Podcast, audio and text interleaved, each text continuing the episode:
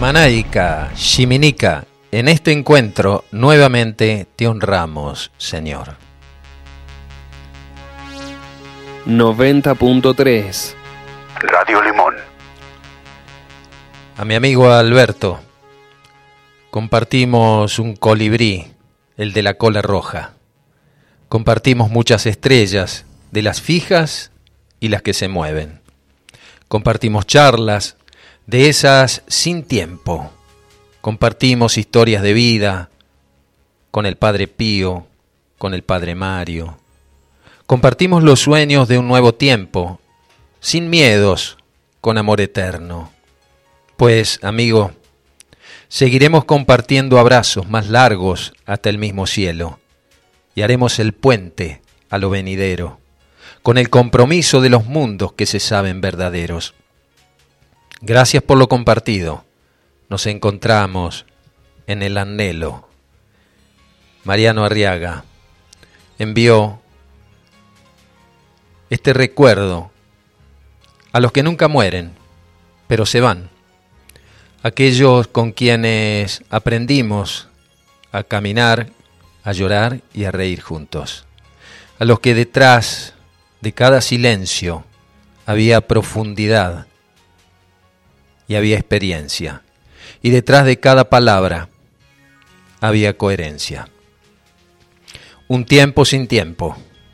Si dicen que somos hechos de polvo de estrellas, hoy, ayer mejor dicho, hay una nueva estrella en el firmamento. Gracias, Carlos Alberto Gallo, por tu presencia más allá de tu figura física por la siembra, que como dicen Agualcuma, para sembrar en la tierra y cosechar en el cielo. Y allá vas. Están empezando a haber algunas bajas en nuestras filas, pero hay, hay algunos embajadores detrás del velo. Por lo tanto, nada se pierde y todo se transforma. Gracias. Y en ese Guamanay Cachiminica, en este encuentro te honramos, Señor. En este encuentro te honramos, Alberto. Programa enteramente dedicado a vos. Cuando un amigo se va,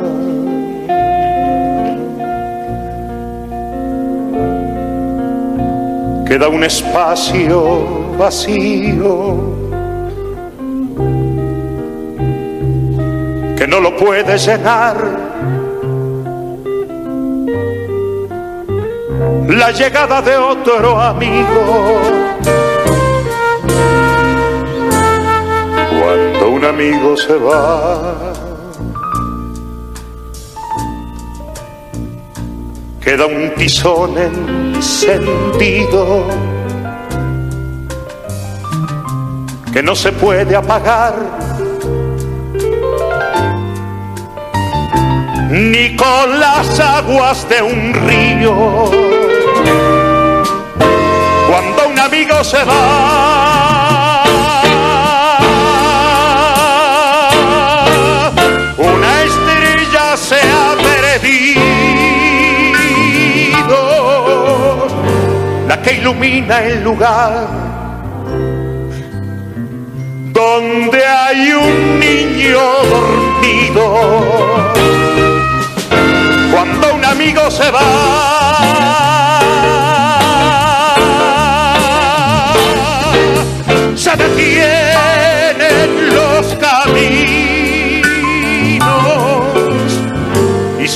empieza a revelar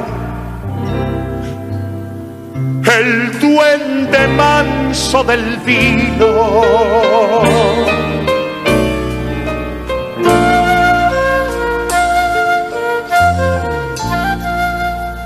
cuando un amigo se va. Galopando su destino, empieza el alma a vibrar. Porque se llena de frío amigo se va, galopando su destino, empieza el alma a vibrar. Porque se llena de frío cuando un amigo se va. Se queda un árbol caído que ya no vuelve a brotar. Porque el viento lo ha vencido.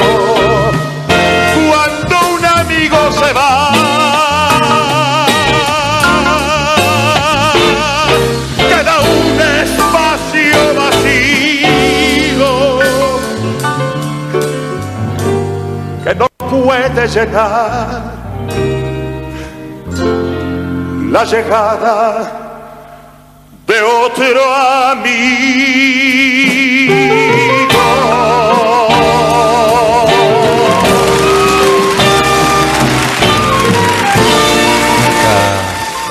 Mejor dicho, que a través de la letra y música de Alberto Cortés, cuando un amigo se va. Cuando un amigo se va, un amigo se queda en el corazón, porque Dios nos puso en la mente, en la cabecita, la capacidad de recordar. Y a veces recordamos momentos difíciles, momentos duros de nuestra vida, pero si lo sabemos leer, nos damos cuenta que son aprendizajes en nuestra vida y no desgracias. Por eso, cada momento, cada instante es único, por eso la vida se renueva, por eso le decimos gracias y allá vas a cumplir tu destino.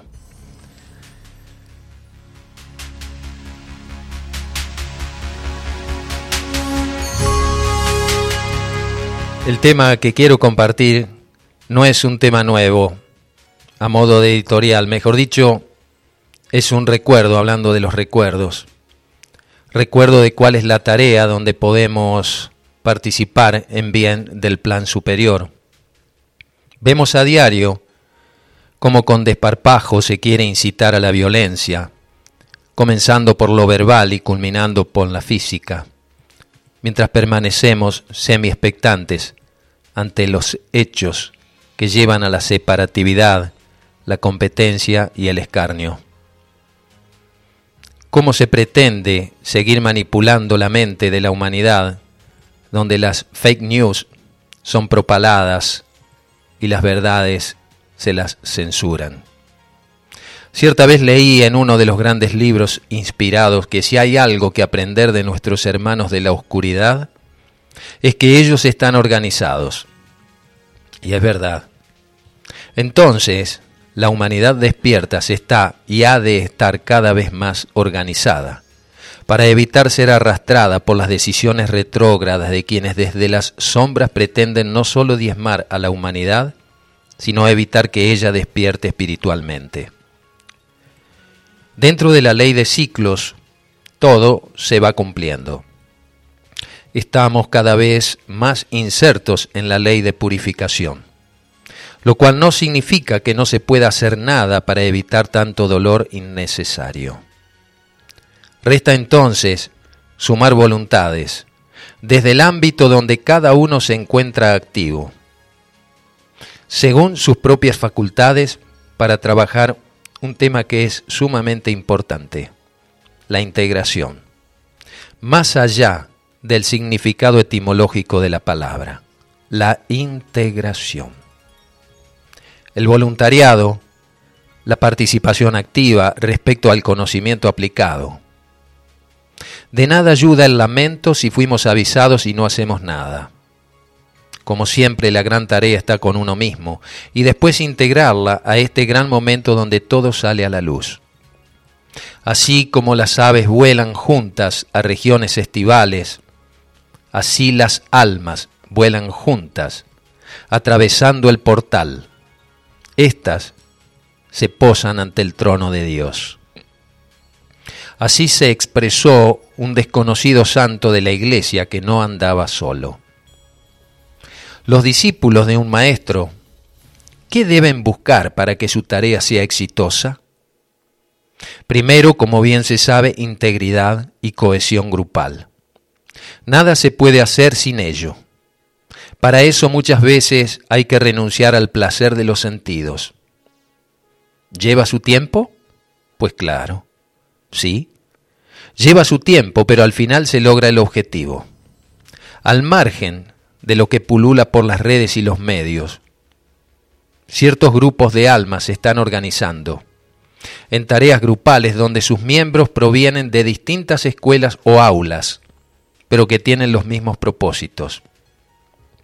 Cada uno ha de recordar que la pureza del cuerpo, el control de las emociones y la estabilidad mental son fundamentalmente necesarios y es un ejercicio cotidiano. Para estar receptivos no solo a la información o el conocimiento que nos impulsa a actuar, es preciso tener en cuenta estas sugerencias que provienen de seres más evolucionados, con quienes están en contacto nuestras almas y no nuestras personalidades. Reunir a un grupo de almas revestidas de una personalidad no es tarea fácil, y menos en tiempos tan turbulentos. La jerarquía espiritual hace muchos esfuerzos para que sus sugerencias sean oídas por la humanidad. El plan evolutivo no se puede llevar adelante sin la participación consciente de la humanidad. El período de evolución individual ya culminó. Hoy es a través de la participación grupal. El trabajo es grupal y la evolución es individual. El esfuerzo está dado para integrarnos al movimiento ascendente dentro de la gran espiral, aunque al principio fue tenido en cuenta como un experimento Dicho experimento comenzó con la llegada de Jesús y la participación inicial de los doce apóstoles. Así fue, un grupo. Así fue creciendo en cada siglo a pesar de las brutalidades ejercidas por las religiones contra todo aquel que se atreviera a incursionar en áreas donde los sacerdotes brillaban por su ignorancia. El tiempo y la historia no contada sacaron a la luz la verdad imperecedera. Hoy la invitación sigue en pie. La única forma de llevar a cabo un trabajo unido consiste en que los servidores colaboren desde el punto de vista del vínculo subjetivo interno. Entonces se darán las condiciones para que las almas se encuentren y participen en la vida externa. Y así sucede, solo que antes desconocíamos cómo era el proceso. Debido a que predomina en esta época la mente separatista, no es fácil llegar a un buen puerto por las divergencias en opiniones e intereses, alejados del verdadero propósito que está más allá del hombre mismo. ¿Se acuerdan de esa frase? Divide y reinarás. Pues bien, ¿qué hemos de hacer entonces? Tratar de trabajar la integración, zanjando los gustos, las apetencias, las creencias, y los fanatismos personales. Así como la jerarquía se esfuerza en penetrar el campo mental del individuo, sincero buscador de la verdad, corresponde a éste hacer el esfuerzo necesario para ser receptivo a dichas impresiones reveladoras del plan. El liderazgo conocido hasta el presente entró en su fase final. Los nuevos líderes, bajo la impronta de Acuario, se movilizarán a través de la conciencia grupal, donde cada uno cumple su labor en beneficio del plan mayor, donde todo será visto como energía, absorber, compartir, circular y luego distribuir, esotéricamente hablando. Este periodo de entrenamiento requiere por parte de cada individuo aprender a ver más allá de lo aparente por eso es necesario filtrar cada situación por la mirada del alma.